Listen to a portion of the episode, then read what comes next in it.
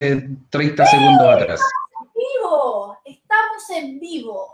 Y resulta que con mi compañero, el hombre más viril, más sexy y más bello del mundo, Alberto Madrid. Sí, sí, Lucas, tú también, tú también eres el primero, siempre, siempre. Aquí me están llorando, pero no, Alberto, tú eres el mejor de todos.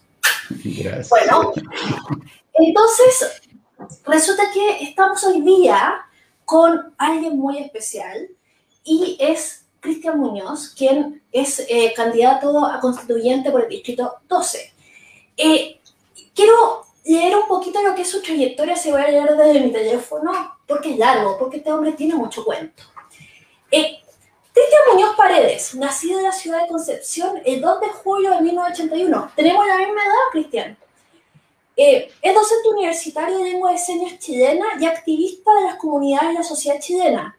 Muñoz es una persona sorda y se ha dedicado a luchar por los derechos lingüísticos y culturales de la lengua de señas en conjunción con los derechos humanos, asegurando el acceso a la comunicación e información en distintos ámbitos fundamentales de la vida en sociedad para ambas comunidades, sordas y oyentes. Tú eres activista para los dos. También es presidente de la Fundación de Sordos Chilenos y técnico en trabajo social. Muchas gracias por venir. Eh, tremendo, tremendo, tremendo trayectoria. Digamos, tienes mucho que poner, que apoyar en torno al liderazgo. Eh, Alberto, ¿empezamos a disparar con las preguntas? O... Empecemos. Ya, pues, ¿disparas tú o disparo yo? Disparo yo, si te parece. Después de esa fanfarra rimbombante de presentación, Cristian, un gusto de saludarte. Buenas tardes a ti y a todos quienes nos reciben en sus hogares, en sus dispositivos móviles. En fin, eh, gracias también a Sebastián, el intérprete, que nos va a acompañar esta tarde por mediar lingüísticamente entre estas partes que hoy nos disponemos a hablar de discapacidad. Cristian, en este programa yo he batallado majaderamente, y de verdad majaderamente, porque la lengua de señas se convierta en una lengua cooficial del Estado de Chile o en una lengua oficial del Estado de Chile. Creo profundamente y genuinamente que eso debe estar reflejado en la Constitución, como debe estar reflejado el que las personas con discapacidad en Chile vivimos y necesitamos de una constitución que releve eh, nuestras necesidades y nos convierta en sujetos de derecho. ¿Cuál es la propuesta que harías tú en temas de discapacidad en la nueva constitución?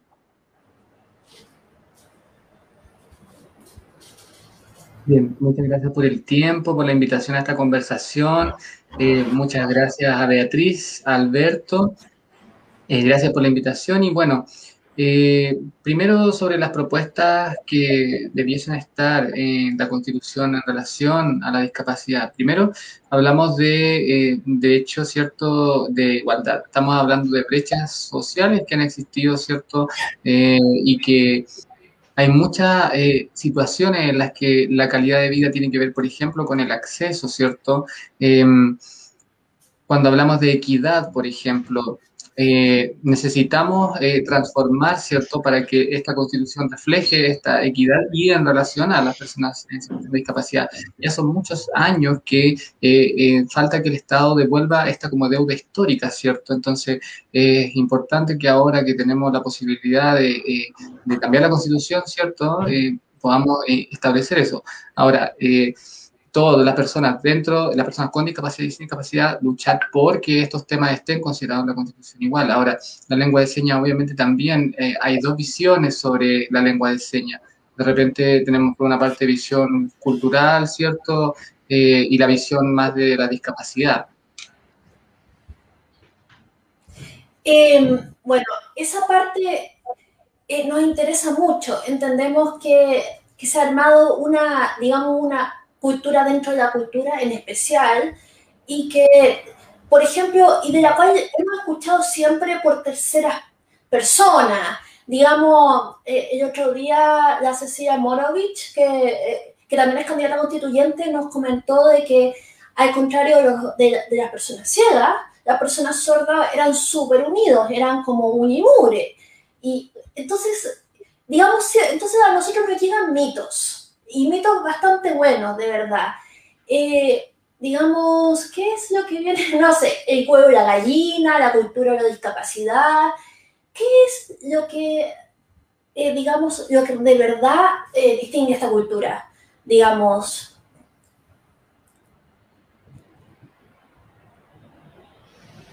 Sí, bueno, es diferente hablar de, por, una parte, la visión médica, hay de repente confusiones sobre esto de la discapacidad, la visión médica. De repente, por ejemplo, por poner un ejemplo, eh, una persona sorda eh, nace en una familia, digamos, de personas oyentes y esta persona, al nacer sorda, naturalmente eh, va a tener la posibilidad de desarrollar lengua y comunicarse, pero obviamente los padres, digamos, quizás por desconocimiento, etcétera, van a, van a, llevarlo, ¿cierto? A, o sea, van a asociarlo. Con la discapacidad, pero cuando de repente el niño va a la escuela, eh, va, eh, va, a sentirse que a veces se siente parte de la discapacidad o a veces no se siente parte de la discapacidad y de repente hay una confusión. Por una parte, persona sorda como parte de una cultura sorda y persona eh, con discapacidad, ¿cierto?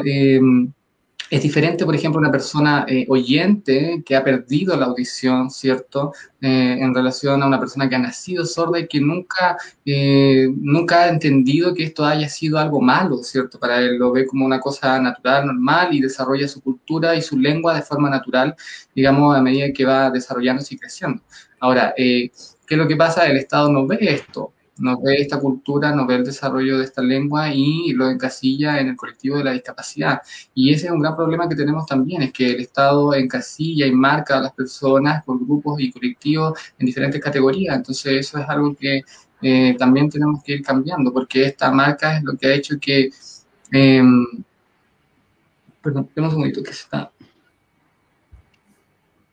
Eh, Sí, por ejemplo, dice, eh, ah, claro, una, una, marca, igual como que marcáramos, ¿cierto?, al ganado en diferentes categorías, ¿cierto? Eh, el Estado también, eh, de alguna forma, para poder controlar a las personas con discapacidad, ¿cierto?, hay que marcarlas en una categoría. Yo creo que todos somos personas, somos humanos, ¿cierto? Cada uno tiene diferentes situaciones y condiciones que terminan, digamos, en relación a su nacimiento, etcétera. Por una cosa eh, natural, ¿cierto? Las personas sordas nacemos y, desarrollamos la lengua de señas.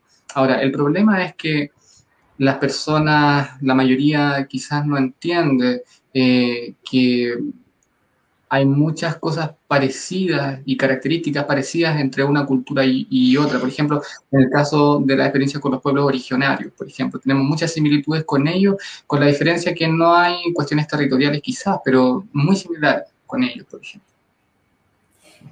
Y bueno, me, quería, me estaba acordando ahora que, bueno, mi, mis abuelos eran dos personas que vivían con discapacidad. Eh, mi abuelo quedó parcialmente eh, discapacitado por el apoyo y mi abuela era sorda y, y, y andaba con, con este, yo que era como una radio colgada al pecho, que era lo, lo, audífono originario. No era sorda, sorda, pero era extremadamente corta oído. Y como con audífonos FM, ¿sí? ¿Mm? Usaban como una máquina con audífonos FM. Eh, eh, en un tiempo eh, tenía una cuestión colgada digamos, como... Y después tenía, pero audífonos, pero de esos audífonos que ya, no como los de ahora, que son una cosa que no, no que, que si no te las muestran no te das cuenta. Y son tan chicos que han habido accidentes de gente que se los queda pensando que yo soy la pastilla o para el dolor de cabeza. No, esto era anterior. ¿Qué ha pasado? Oye, ha pasado, ese es un problema, la gente corta, corta oído y se trae el audífono. Eh, lo digo, lo he escuchado. Eh, pero eh, a mí me gustaría más bien hablar ahora de tu trayectoria como líder, porque de verdad, como habíamos leído, tú tienes roles de liderazgo en la comunidad sorda, en torno a los derechos humanos. ¿Cómo, ¿Cómo llegaste a eso? ¿Cómo, llegaste a, ese rol? ¿Cuál fue la historia? ¿Y cómo ahora estás, eres un candidato a la constituyente? Que te espero que te vaya muy bien en eso. Sí, bueno, eh, la verdad es que la trayectoria igual es como larga, voy a tratar de resumir eh, la cosa más importante en realidad. Em, bueno, yo nací sordo y mis padres siempre eh, se preocuparon de que eh, en el futuro yo pudiera tener un trabajo, pudiera estudiar, ¿cierto? Desarrollarme profesionalmente, eh, porque mm, había mucha discriminación y de eso me enseñaron, me enseñaron mi, mamá, más que nada. ella me, me, hacía hacer tareas, ¿cierto? Y, por ejemplo, y me iba, me iba, dando, me iba dando información y así yo fui aprendiendo, ¿cierto? Eh, y, por una parte, como tuve esa primera experiencia, digamos, en mi infancia, después, al ver yo mismo eh, las barreras, y estoy hablando del año 90, antes del año 90, eh, para mí era como normal, yo vivía una persona sorda, digamos, feliz, digamos, términos normales, pero fue cuando eh, llegó este concepto a tarde, llegó aquí a Sudamérica el concepto ¿cierto? de los derechos humanos de personas con discapacidad y todos empezamos a aprender sobre todos estos temas, ¿cierto? Chuta. Y empecé a aprender y me di cuenta que todos los días habían tantas barreras. Entonces, claro, ahí me, me fui eh, visitando diferentes lugares de Chile, diferentes comunidades y viendo las diferentes barreras que la persona sorda eh, hemos vivido. Y claro, un ingrediente común podría decirse, cierto, que es el Estado, pero también por otra parte están las familias de las personas sordas eh, y las diferentes eh, personas, digamos, de la sociedad. Entonces, nosotros, bueno, uno piensa, ¿cierto?, eh, ¿cómo, cómo se puede enfrentar este fenómeno, ¿cierto? por una parte podemos reclamar, ¿cierto?, que falta lengua de señas o que son tantos temas, ¿cierto?, que uno va aprendiendo en la trayectoria y justo antes había, eh, había una institución nacional, una institucionalidad, digamos, nacional, pero por un momento estuvo cerrada, eh, digamos, por decirlo así, eh, institución de la comunidad sorda, y después, gracias a, a el terremoto del 27 de febrero, ¿sí? Lo que ocurrió, no sé si recuerdan, el gran remesón, que no había información, toda la comunidad sorda empezó a movilizarse y a luchar porque no había acceso a la información en ese momento y se generó, se conformó una federación de personas sordas y un proceso para eh, su conformación legal y en 2016, 2017, perdón, em, se conformó legalmente. Y bueno, en ese mismo paralelo, eh, también está eh, en la conformación de Fundación Sordo Chileno. Y esto se da eh, debido a que mm, había una persona sorda que había sido víctima de distintas vulneraciones y maltratos, que era del Sename, y había eh, cumplido su mayoría de edad, entonces ya lo estaban echando de la institución del Sename y no tenía ninguna posibilidad, ¿cierto?, de tener algún acompañamiento o algo así, se acercó a nosotros y bueno, yo al ver la situación, la verdad es que en ese tiempo no, no, no, no hablábamos de este concepto de fundación, ¿cierto? Eh, pero esta persona no tenía dónde, dónde dormir, ¿cierto? No tenía dónde, dónde ir y empezamos a buscar, empezamos a, indagar que había muchas fundaciones que se dedicaban a, esto y ahí me, me, sorprende porque para nosotros estábamos acostumbrados a la, a la, figura de la federación, de la asociación, del trabajo, digamos, más eh, comunitario, ¿cierto? De esa forma, pero nos dimos cuenta que quizás faltaba este concepto como de fundación eh, más para entregar otro tipo de servicios. Y bueno, ahí conseguimos, ¿cierto? Esa, esa, esa ese apoyo, pero bueno, eh, iniciamos el 2012 conformando la Fundación Sordo Chileno. Y a partir de ese caso eh, empezamos a pensar, imagínense cómo será en otras partes del país, cómo será, digamos, la lucha por eh, digamos, las barreras que hay entre todo el mundo. Y ahí empezamos esa lucha hasta ahora. Hemos hecho vínculos con instituciones, con, tenemos eh, cursos de lengua de señas, promovemos, digamos, la vinculación eh, y a través de las redes sociales de la comunidad sorda y de la comunidad oyente vamos haciendo distintas actividades. Entonces la idea es como ser un puente en el fondo al final tiene que ver con eso, ¿cierto? Buscar ser un puente entre eh, estas dos comunidades porque el Estado nunca se hizo, digamos, cargo de alguna forma de generar ese puente. Entonces, finalmente somos las instituciones o la sociedad, ¿cierto? Y tenemos que hacerlo. Y en Fundación empezamos a generar distintas áreas de salud, etcétera, eh, para vincular con distintas áreas, por ejemplo, el tema eh, laboral, o por ejemplo, el tema de salud, supongamos una persona sorda que está embarazada, eh, y tiene a su hijo y después, por ejemplo, la esterilizan sin su consentimiento, no sabe, y después cuando eh, quiere tener otro hijo no puede tenerlo, ¿cierto? Porque nunca supo que fue esterilizada, etcétera. Entonces, tenemos problemas a nivel social, ¿cierto? Problemas de violencia, las personas sordas que vulneradas, etcétera. entonces, también tenemos, ¿cierto?, que ir enfrentando a esos temas. Y no sé, en el fondo es como, eh, por ejemplo, temas de vivienda, qué pasa cuando una persona sorda está casada con una persona oyente, se divorcian, etcétera. Ir vinculando a diferentes temas. Cristian. Alberto, dale. Cristian, la lengua de señas es un rasgo identitario de la cultura sorda es el medio natural de comunicación de la población sorda, eso está reconocido en todo el mundo. Eh, y en Chile, nuestro marco normativo también reconoce a la lengua de señas chilena como la forma natural de comunicación de las personas sordas. En la Argentina, en Uruguay, en Colombia, en Brasil, en los Estados Unidos, en España, la lengua de señas eh, tiene el trato de una ciencia porque tiene formación formal en instituciones de educación superior. Eso le da la categoría de ciencia, de una ciencia, de una lengua, ¿no? Como son las lenguas. Eh, en Chile, ¿por qué la lengua de señas aún no se ha instalado en una institución de educación superior? ¿Por qué en Chile aún la lengua de señas es una formación eh, de carácter informal.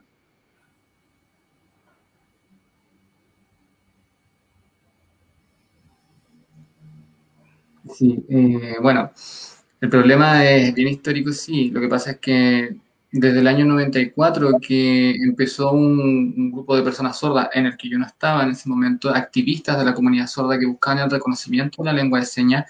Y el Congreso, después de recibir la propuesta, pensó, bueno, son personas sordas, son personas incapaces, ¿cierto? Mm, no había seguridad, ¿cierto? De sus capacidades intelectuales, entonces esto se archivó y eh, después cuando se aprobó la Convención Internacional de Discapacidad, eh, el 2010, ¿cierto? Desde que se, se reconoce la lengua de como medio de comunicación, eh, pero el problema es que igual seguían existiendo barreras. ¿sí? había un reconocimiento como medio de comunicación y claro, pero el problema es que el Estado no se hacía cargo de esto, sino que decía, bueno, ya está reconocido, entonces ahora háganse cargo otros en el fondo. Entonces, además el Estado obligó a que se definiera la lengua de señas siendo que la lengua señas ya estaba definida. Imagínense que a ustedes nos vinieran eh, al español a cuestionar si en el español del norte, el mismo español que se habla en el sur, eh, estamos hablando de una lengua distinta o una misma lengua. Por ejemplo, lo mm. mismo nos empezaron a cuestionar nuestra lengua de señas eh, y el estatus de esta. Entonces, en ese momento nosotros hicimos, presentamos un recurso de apelación y eh, en la Corte Suprema hicimos, iniciamos un proceso que fue al principio bien difícil, tuvimos varios fracasos, eh, pero después en el Congreso eh, logramos que se eliminara esto y, y finalmente se reconoció y después al pasar el tiempo, los representantes de la, comunidad sorda, siete instituciones, volvieron eh, a buscar cierto, eh, un reconocimiento, pero un reconocimiento como lengua eh, natural, oficial, idioma, digamos, en el estatus de otras lenguas, ¿cierto? Igual que las lenguas del español o la lengua del mapudungun, por ejemplo. Y estuvimos, esta lucha empezó hace dos años atrás y mm. esto lo conseguimos hace muy poco, el, el 22 de enero. 22 de enero el reconocimiento oficial, ¿cierto? Además, eh, se habla de la cultura sorda, la identidad lingüística cultural propia de las personas sordas y que es deber de ofrecer servicios de accesibilidad, etc. Entonces, el problema es que no hay un, organismo o ente fiscalizador eh, claro o definido, porque la ley, eh, por ejemplo, la ley, si está vinculada a la ley de presupuesto, no, no puede tener injerencia, ¿cierto? Entonces, claro, eh, ¿qué pasa, por ejemplo, en el caso de las empresas? Eh, deciden sí o no eh, contratar a una persona con discapacidad, entonces finalmente seguimos al final en este ciclo como de la lucha por garantías en derecho. Entonces, el problema es que la ley falta más claridad y más detalles sobre, por ejemplo, ordenar investigar la lengua de señas, ¿cierto? Para preservarla, entre otras cosas. Y Dice, cuando se hace el reconocimiento, cuando haya un reconocimiento constitucional de la lengua de señas, se va a permitir, ¿cierto?, eh, ir instalando esto eh, en otras áreas, como por ejemplo en la preservación, investigación y, otros relacionados con el, avance del reconocimiento de la lengua de señas. Por ejemplo, crear una carrera de interpretación en lengua de señas, eh, o por ejemplo, los profesores de educación básica mencionen lengua de señas, etcétera, no sé. O sea, está vinculado a muchas cosas, pero actualmente, actualmente estamos mejor, sí, eh, pero falta obviamente que empecemos a aplicar esto, empezó hace muy poco. Ahora, por lo que tú dices, yo entendería que sí estarías de acuerdo con que eh, la formación de las personas que hoy ofician mediando lingüísticamente se haga de forma formal en instituciones de educación superior.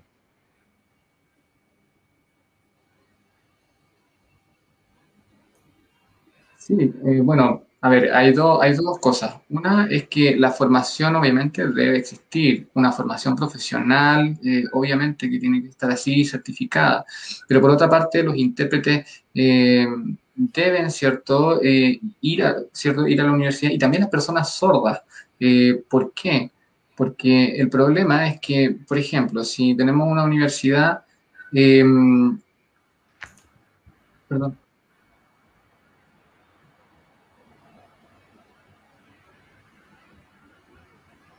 Sí, eh, por ejemplo, tenemos un ramo de lengua de señas, dice la universidad. Entonces vamos a buscar, vamos a necesitar eh, contratar a una persona que tenga un título y los que no tengan título, entonces los vamos a echar y, o sea, no los vamos, digamos, no los vamos a contratar. Entonces, un intérprete, eh, por ejemplo, que puede, eh, quizá no se le va a pedir título, ¿cierto? O no se le va a pedir, digamos, debe de haber como una igualdad respecto de lo que se exige para las personas sordas como de lo que se exige para los intérpretes en términos de certificación y calificación. Em, ahora, el artículo 26 bis, ¿sí? dice que, em, claramente dice que eh, el Ministerio de Educación y el Ministerio de Desarrollo Social, en conjunto con la comunidad sorda y representantes de la comunidad, deben em, generar una instancia para que eh, se eh, reconozca, digamos, a, eh, nacionalmente a las personas que van a enseñar la lengua de señas, profesores, digamos, de lengua de señas. Y eso es algo que se está avanzando pronto. Claro, y eso es importante porque mm, mientras eh, la colectividad sorda avanza decididamente para el reconocimiento de la lengua de señas, también tenemos que instalar un estándar de calidad. Y ahí tenemos necesariamente que avanzar, puesto que el ser sordo no es de ninguna forma la garantía o el pasaporte para eh, ser instructor, profesor de lengua de señas. En este país, todo el mundo que genera o ejerce, más bien dicho, todo el mundo que ejerce alguna actividad tiene que tener una certificación. Y claramente ahí la colectividad sorda seguramente está avanzando, se están preocupando de capacitar, de formarse las personas sordas para poder ocupar el espacio que legítimamente les corresponde. ¿eh? O sea, es un espacio ganado, un espacio legítimo, pero que tenemos que hacerlo en las mismas condiciones que la hace la población eh, regular. Dale, ve. Justo yo me había muteado porque estaba escribiendo eh, en nombre de un curso que me dio precisamente eh, Cristian, que si uno anota ahí, eh, puede tener un curso introductorio a la lengua de señas, lo cual yo encuentro súper interesante. Estábamos hablando que era como un poco parecido al japonés, que un, lenguaje. Bueno, todo como de silencio. Eh, te puse en silencio, Alberto. Parece que se te está acabando la batería del, teléfono. En fin. Entonces, lo que yo estaba diciendo es que ahí uno puede tomar un curso, digamos, introductorio para enterarse, eh, porque de repente uno yo me pregunto, ¿cómo indican que es pasado, que es futuro, que, es? No sé, en fin, ahí está. Pero yo quiero entrar a otras cosas. Eh, a mí me gustaría saber qué propone, por qué tengo que votar por ti como constituyente, cuáles son tus propuestas. Eh, eh, ¿Dónde vas a poner los énfasis? ¿qué, y bueno.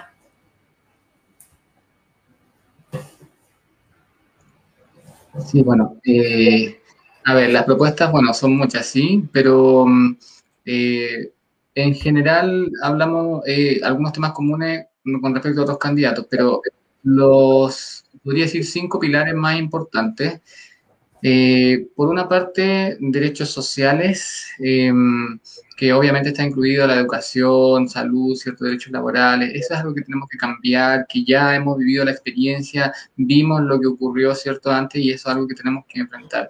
Eh, derechos culturales y reconocimiento lingüístico eh, de la lengua de señas como uno de los pilares igual. Em, y em, la creación de la figura institucional de la, como Defensoría del Pueblo relacionada a derechos humanos.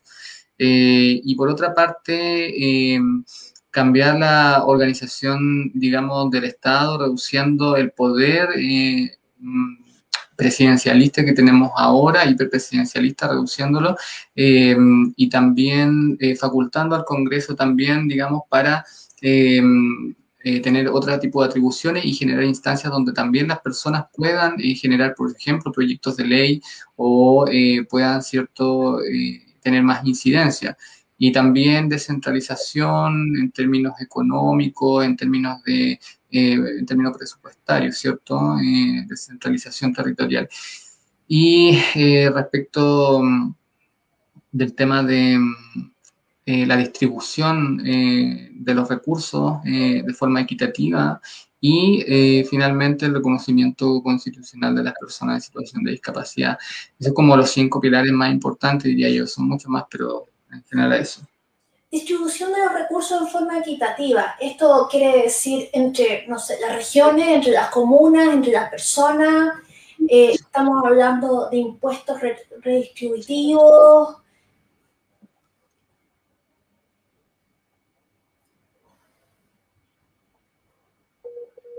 Sí, bueno, respecto a la redistribución, eh, por una parte, eh, las regiones que tienen, digamos, mm, mayor eh, productividad, por ejemplo, mayor ingreso, que no tengamos la misma situación de que siempre por centralismo Santiago se esté llevando quizás recursos que se pueden utilizar en los propios territorios, digamos, eh, y eh, hay muchos territorios que están, digamos, eh, con muchas dificultades económicas y sin embargo son grandes productores económicos. Entonces es importante que podamos también mejorar en términos de equilibrio en la calidad de vida de las personas, o sea, en todos los ámbitos, ¿cierto? Que se pueda ir desarrollando por una parte en ambiental, la vivienda, etcétera, etcétera, pero que no se haya una acaparación, como digamos, de los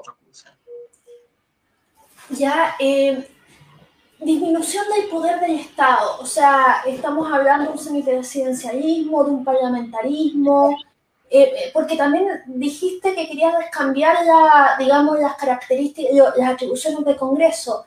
Eh, un Congreso más poderoso, una figura, un primer ministro, o eso lo estás dejando para el consenso y la conversación posterior. Yo entiendo que, que esto de disminuir el poder del presidente es una cuestión transversal, esa cuestión está, eh, está, decidida más casi eh, por consenso, pero digamos, pero, pero el diablo está en los detalles.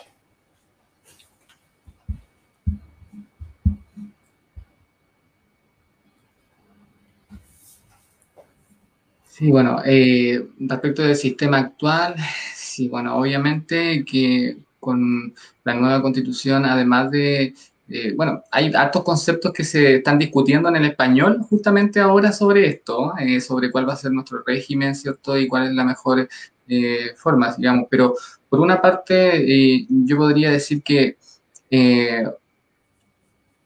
quizá disminuir la posibilidad, perdón, disminuir entonces las posibilidades de que el, de que el Estado eh, intervenga, ¿cierto?, en tantos eh, ámbitos, ¿cierto?, y poder tener una relación un poco eh, más equilibrada entre el Congreso y, digamos, el, Ejecutivo. Sí, como en el fondo dejar este hiperpresidencialismo, como dice. por una parte. Y mm, Ahora, el tema de lo... Eh, ¿Qué pasa con el tema, él dice, de los proyectos de ley y, la, y, la, y las tramitaciones de un poder a otro, ¿cierto? Eh, ¿Qué pasa con los tiempos que ocurren entre eso? Eh, de repente muchas veces se, debe, se debe ver ese tema y, y que también los ciudadanos tengan la posibilidad de tener, digamos, espacio en eso y no solamente sea entre ambos. Eh, Alberto, yo te llevaré el micrófono, te corté mucho un ratito porque tenía mucho ruido, pero si tú quieres continuar, adelante. Gracias, Bea. Em, una pregunta, hoy estamos debatiendo en términos de cómo debiese ser nuestro sistema de seguridad social, eh, el tema de las AFP. ¿Tú qué planteas? ¿Continuar con el mismo modelo? Reformular el modelo, empezar de cero? Eh, ¿qué, hacemos para que las futuras jubilaciones sean mínimamente aceptables?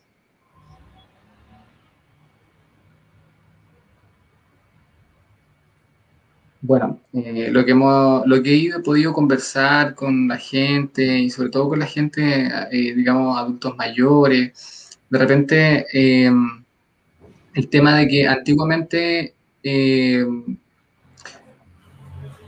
la, AFP, por ejemplo, si, si hablamos de una eh, AFP, digamos, estatal, eh, y que obviamente las privadas, digamos, ya ellas ya tienen, digamos, sus clientes y, ya tienen, digamos, plata, etcétera, pero que tengamos una AFP estatal que asegure a las personas mayores, digamos, un sueldo digno en relación a la cantidad de años de trabajo, que sea proporcional, digamos, y que pueda haber un, digamos, un incentivo de, del gobierno a través, digamos, de porcentajes que vayan en complementando en el fondo esa pensión. Ahora, eh, que obviamente va a afectar eh, el tema de la, los fondos propios que tiene cuando están en privado, yo creo que es mejor eh, una FP, digamos, estatal reducir eh, todo a una FP estatal o en un modelo compartido?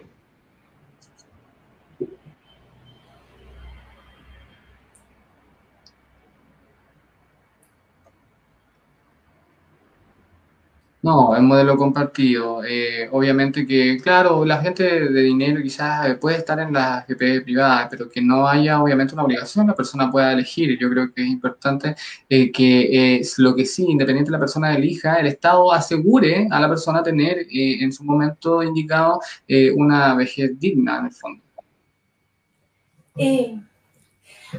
hoy día estaba hablando con otra candidata constituyente eh, que sigue Aguirre que, y estábamos hablando del poder, de la importancia de la educación, digamos, que, y que, que tiene que cambiar. Eh, eh, como Alberto me decía la otra vez, cuando el semáforo le avisa cuándo cruzar, digamos, y cuando la Lazarillo le dice dónde está y dónde está la panadería que está buscando, Alberto es menos, ciego, sorry por hablar por ti. Entonces, eh, acá lo que yo quiero hablar es la importancia de la tecnología y la importancia de que nosotros, eh, y esto acá entre educación, no solo seamos usuarios de la tecnología, sino que seamos parte importante. Digamos, tienen, tenemos que empezar a saber todos a programar, eh, precisamente porque muchos oficios tradicionales van a desaparecer y van a desaparecer más rápido por la cuarta revolución industrial y porque la revolución eh, industrial se ha acelerado muchísimo con el tema de, con el tema de la pandemia. Cosas que van a pasar en 10 años están pasando hoy día. Entonces, eh, no solamente se trata de un marco de país que nos permita, digamos, que todos vivamos dignamente, sino que, que, que proyecte el país al futuro como, como un ente sostenible, sustentable, que tiene que seguir, digamos, funcionando, funcionando bien. No sé, Alberto, ¿quieres complementar? Tú que sabes tanto de educación, tú eres experto. Eh, eh, sin duda, el acercarnos a las nuevas tecnologías hoy es vital. Ha cambiado la forma de producción en el mundo.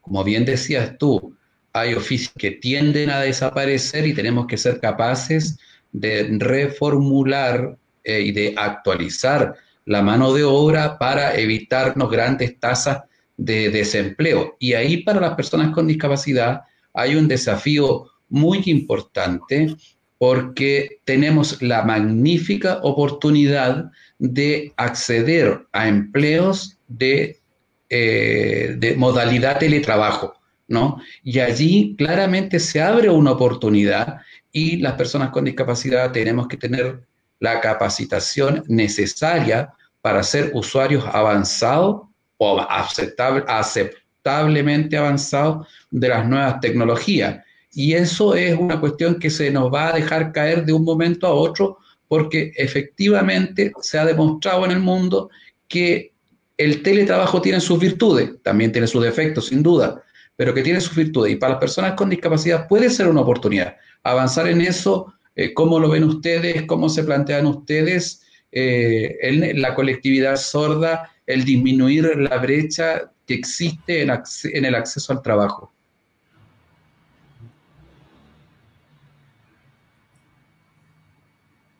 Bien, sobre, sobre las futuras tecnologías, uff, para mí es mucho mejor porque para mí implica un mejor acceso y me imagino que va a ser así en el futuro, es algo bueno.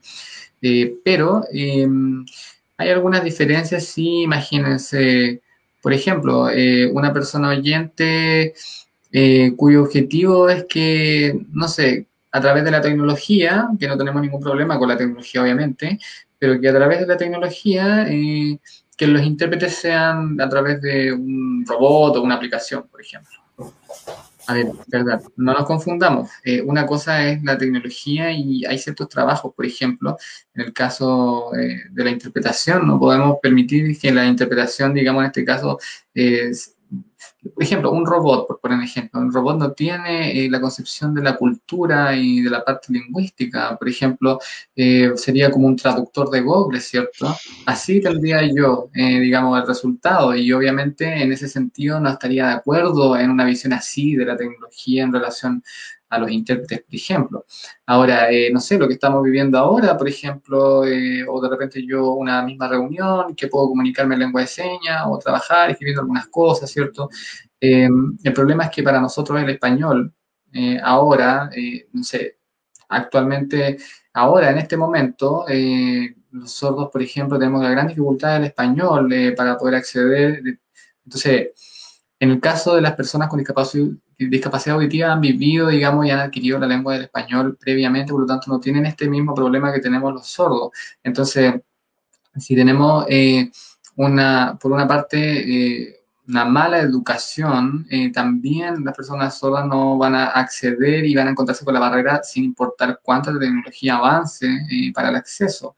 Entonces, podemos tener por una parte cierta tecnología que es buena, pero por eso es importante que tiene que ir así vinculado con la educación.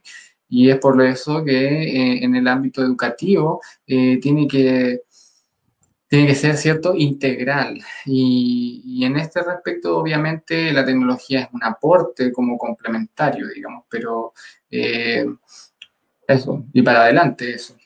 Ahora, obviamente, muchas personas sordas eh, están quedándose con mucha dificultad porque no pueden comunicarse, tienen que comunicarse por escrito, ahora todo digital.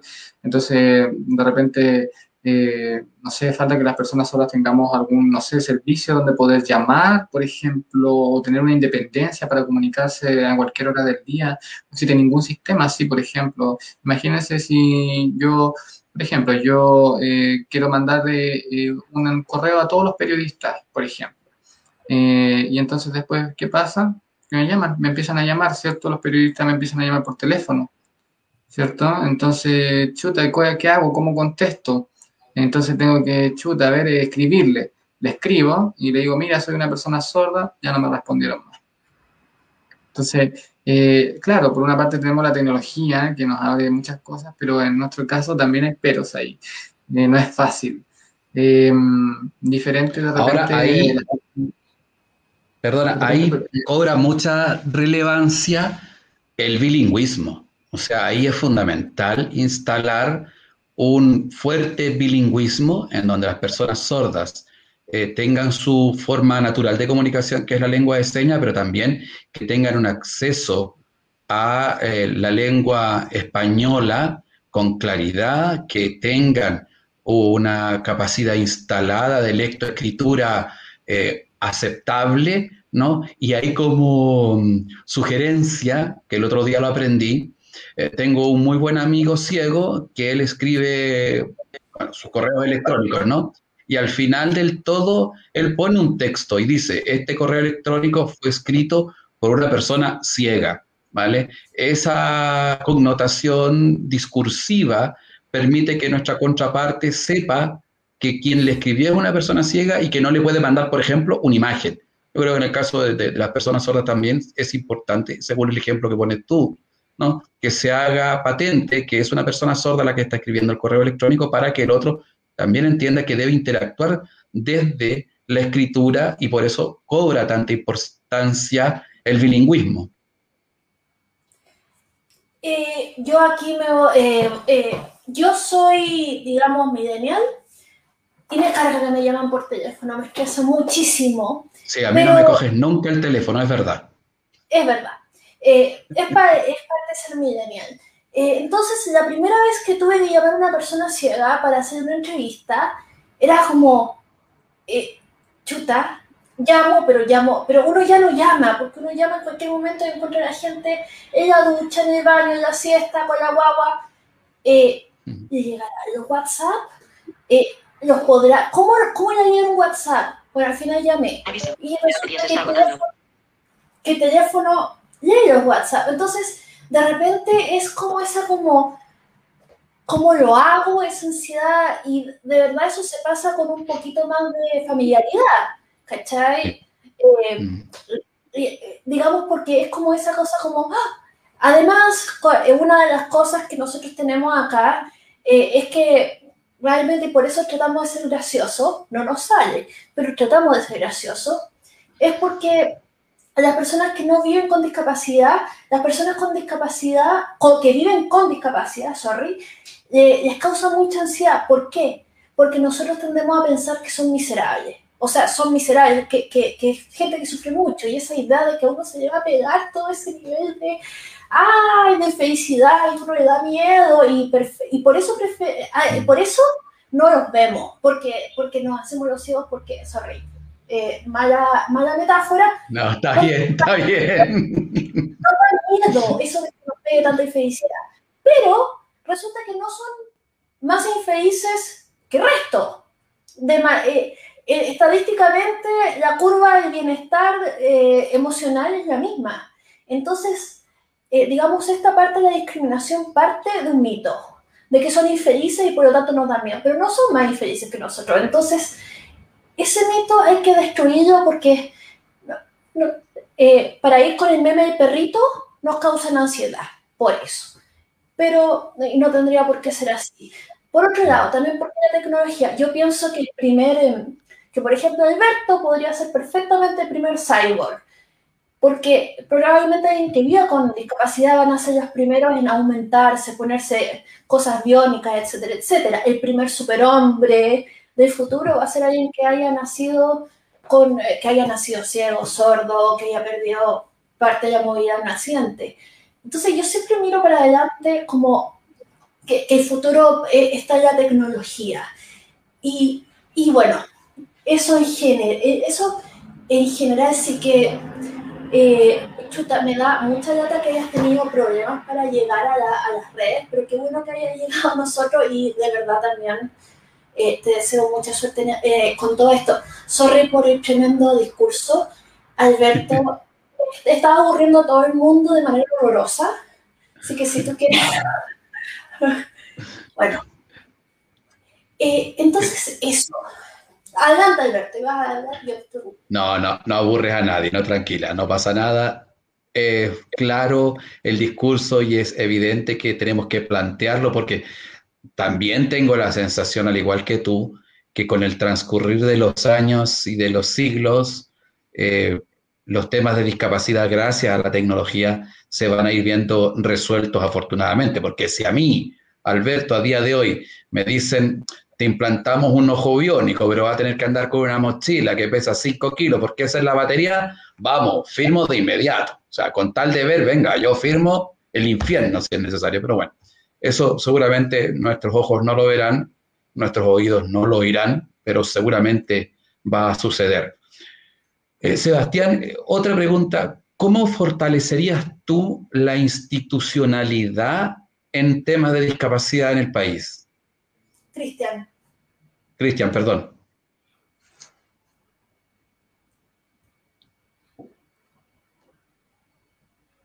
Sí, bueno, eh, recuerden lo que les comenté sobre eh, si tenemos un reconocimiento constitucional, por ejemplo, de la lengua de señas, eh, necesariamente, tenemos un reconocimiento constitucional de la discapacidad, necesariamente vamos a necesitar un ministerio que se haga cargo de esto. Em, y de repente en muchas propuestas se habla de un ministerio de, la discapacidad, pero ¿qué pasa con el resto de, los ministerios que también tienen que fortalecer su institucionalidad? Y para mí yo creo que una de las cosas principales es que Senadis, eh, chao, Senadis ya no tiene que seguir existiendo porque ha, sido una institución que ha generado muchas barreras en muchos ámbitos. Entonces, para poder desarrollar realmente, eh, tenemos que tener expertos en discapacidad, en situación de discapacidad, personas sordas, ciegas y de distintos ámbitos de la discapacidad, pero que tengan la experiencia y sean expertos. No cualquier persona eh, que esté aprendiendo y que llegue a aprender aquí, ¿cierto? Si no, nos vamos a estar demorando 20, 30 años. Entonces tenemos que tener expertos con discapacidad en situación de discapacidad, ojalá en un ministerio. La figura... Dale, Beatriz, dale, Beatriz o sea, un ministerio, de, de, un, ministerio de inclusión de las personas con discapacidad o algo así. Eh, Adelante, Alberto. Eh, Habitualmente hemos escuchado esa propuesta desde otros sectores. Creo que eh, sí, que tienen que, lo importante es que funcionarios y personas eh, que trabajen dentro tengan discapacidad. hemos escuchado. No sé si no sé, Ministerio de la Inclusión, pero inclusión es un concepto mucho más amplio, ¿no? entonces, eso, quizás que pueda ser muy abierto ahí. Bueno, Alberto siempre dice que inclusión incluye hasta las abejas. ¿Verdad que sí? Sí, sí, Sí, siempre me quejo de eso, es verdad. Adelante, Alberto. Eh, hemos escuchado varias veces esto del Ministerio de la Discapacidad. Eh, mi opinión personal es que no tiene ningún sentido instalar otro ministerio más agrandar el aparataje del Estado, sino que lo razonable es que, como decías antes, los ministerios se hagan responsables de generar políticas públicas inclusivas. Y yo siempre pongo el mismo ejemplo. Mire usted, hace muchos años atrás eh, me tocó escuchar al primer ministro de Transporte cuando se instaló el Transantiago. Y ese buen hombre decía que el Transantiago era súper moderno y que cumplía con estándares de calidad al igual que el transporte público de Europa. Y yo pensaba, ¿y este buen hombre se habrá subido alguna vez a algún autobús en Roma, en París, en Madrid, en Berlín?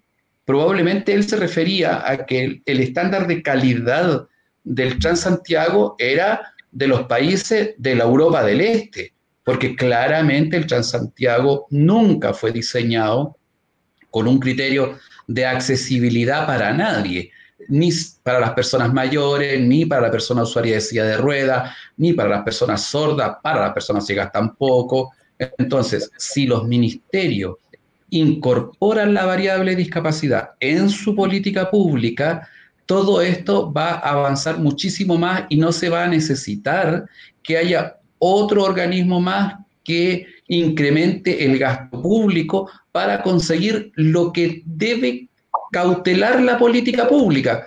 ¿no? Eh, un, buen ejemplo de esto, y con esto termino, eh, la Convención Internacional de Derechos de las Personas con Discapacidad dice, en el artículo 24, los Estados partes se comprometen a garantizar un sistema educativo inclusivo. Eso más o menos dice. La ley chilena, la 20.422, dice en el artículo 39, el Ministerio de Educación cautelará, usted entenderá que entre garantizar y cautelar hay un viaje gigantesco. Entonces, como bien decías tú recién, lo importante es que los ministerios tengan capacidad instalada para que la política pública sea desarrollada eh, con eh, principios elementales de inclusión, de accesibilidad, de diseño universal, y todo el rollo. Y por último, porque supongo ya el tiempo ha avanzado grandemente, cuéntanos en qué distrito vas, por qué pacto vas, em, cómo están siendo las redes, cómo te han recibido, cómo, lo llevas hasta ahora. Bien, sí, eh, perdón, sobre lo que decías eh, del ministerio me parece una muy eh, buena idea, concuerdo. Eh, sobre lo que me consultabas de la campaña, la verdad es que ha sido bastante difícil. Hemos estado haciendo un trabajo bien fuerte. Eh, aquí tengo, por ejemplo, en el caso cuando yo voy al, en, la calle, por ejemplo, y para conversar con los vecinos, la gente se sorprende porque em, yo no tengo aquí puesto, por ejemplo, en mi cartel, miren, yo soy sordo. Eh, la gente no sabe que yo soy un candidato sordo hasta que me ven, hasta que estoy frente a ellos. Esto es lo único que pueden ver en el, eh, solo salgo haciendo esta seña como de la construcción en, la foto. Entonces la gente a veces no sabe. Y bueno, yo voy por la lista del apruebo, eh, voy por el cupo del Partido Radical, eh, soy del distrito número 12. y bueno, vamos avanzando, ha sido bien, bien difícil, estamos todos los días yendo a terreno, y uno de los grandes temas para nosotros es el tema del servicio de interpretación, que ha sido un gasto tremendo porque necesitamos estar con intérprete todo el tiempo, 24/7. Ya tuve conversaciones con el CERVEL y ha sido difícil para que ellos entiendan esto, que es diferente en, no sé, los candidatos, diferentes candidatos, digamos, que utilizan la lengua del español, en cambio nosotros necesitamos un gasto extra, 24 horas en un intérprete. Pero hemos tenido eh, igual buenas... Eh, eh, buena recepción, sobre todo eh, la gente que dice, mira, una persona sorda, eh, parte de espacios políticos, ¿cierto? Mira qué interesante. Así bueno. Vea un segundito nomás para que no me mates. Oye, y eso interesante que planteas, cómo se tiene que abrir la discusión. ¿El gasto del intérprete, el CERVEL, lo considera como imputable a gastos de campaña?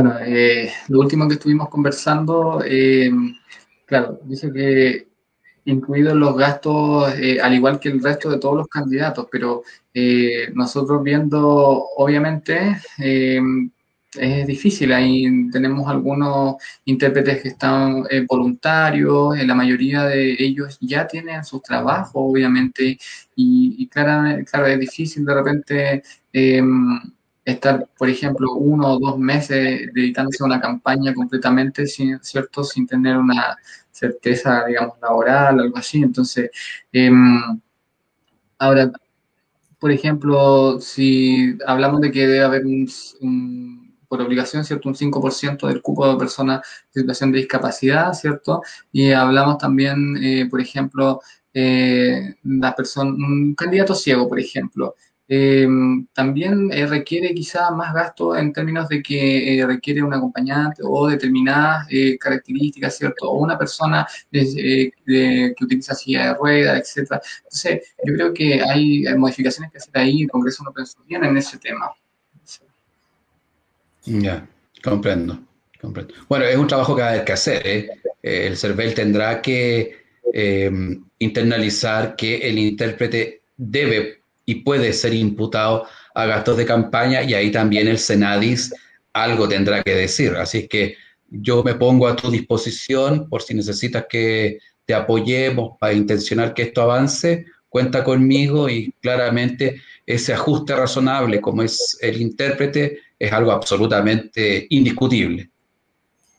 Bueno, pobre Cerver que ahora que otro problema. Hola, por favor. Eh, no, eh, bueno, pero es trabajo igual.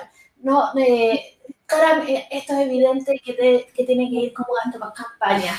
Pero estamos llegando al final y resulta que tenemos una sección que es peinar la muñeca, en el cual eh, nuestro invitado, también el viril y delicioso Alberto, puede decir lo que quiera. Digamos, puedes tú, por ejemplo, eh, no sé, hacer un anuncio, digamos, mandar un saludo al gato, el gato, el gato no te ama, eh, no, no, no de, ni de vuelta. Entonces, cualquier cosa, vamos a partir, bueno, voy a partir por mí, Suscríbanse a Liberty News. Somos un canal chiquitito y estamos creciendo y, bueno, somos canal independiente y, no, y estamos en política y queremos dejar nuestra marca. Así que, por favor, síganos, suscríbanse, etcétera. Bueno, Alberto. Eh, Alberto, tú primero, dale, dale con tu sensualidad sin límites.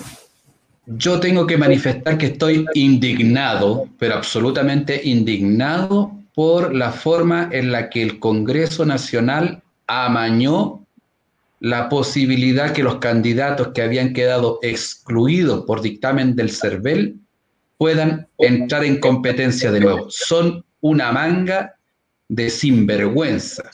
Cuando tienen que hacer algo para que sus intereses estén cubiertos, lo hacen rapidito, rapidito. Pero cuando tienen que trabajar por el bien común, no van a las sesiones, encuentran excusas, inventan el chanchullo, discuten por discutir y de verdad no entiendo cómo pretenden que la población se encante nuevamente con la clase política cuando hacen estropicios tan brutales como lo que acaban de hacer con esta forma tan particular y peculiar de amañar el que un dictamen del CERVEL se lo pasen por el forro de buena parte. Así que eso tengo que manifestar, mi indignación. Y además invitarles, por supuesto, al igual que doña Beatriz, que me sigan en mi Instagram, Alberto Madrid Chile. Eso. Fantástico es, es la, ahora le toca a nuestro invitado de honor de hoy día, Cristian Muñoz. Dale, peina tu muñeca. Bien, muchas gracias. Eh, primero, eh, muchas gracias por esta conversación. Sentí que fue muy agradable y esta conversación también sirve mucho para educar a las personas. Creo que eh, es momento de que vayamos cambiando y que, y que creamos en que sí se puede y que esto de nada sobre nosotros y nosotros sea una realidad, ¿cierto? Eh, y es algo que tenemos que ir cambiando, digamos, y darnos cuenta de que todos aquí en Chile podemos, todos somos inteligentes y todos podemos. Así que eso, muchas gracias. Gracias. Muchas, muchas gracias por participar. Te deseamos lo mejor del mundo y mucho factor solar y sombrero no te asoyes de tanto andar por la calle. Y si, eh, y mucha suerte. Espero que quedes dentro de la convención. Ya estoy quemado, ya estoy quemado. O sea, ya, ya, ya, pero no te hizo. Gracias también a Sebastián, ¿eh? magnífico tu trabajo. Muchas gracias, Sebastián, de verdad. Entonces, nos vamos a despedir. Muchas gracias a todos. Y, eh, ah, antes, uh, ah, nunca, ya, ya. En, chao, chao. Eh, chao a todos.